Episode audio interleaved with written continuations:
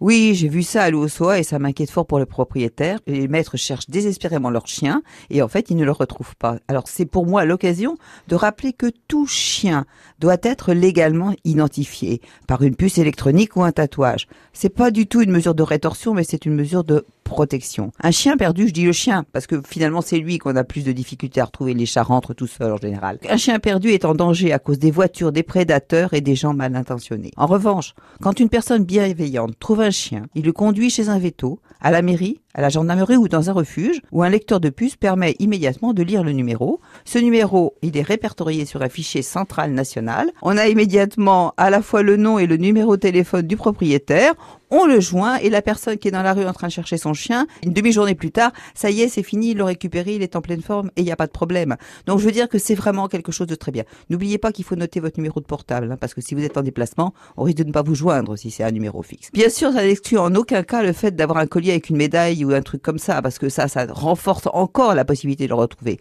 Mais il peut le perdre. Donc surtout, surtout, faites-le. Je pense que c'est le meilleur moyen de ne pas être désespérément à la recherche de son chien et se demander ce qu'il est devenu.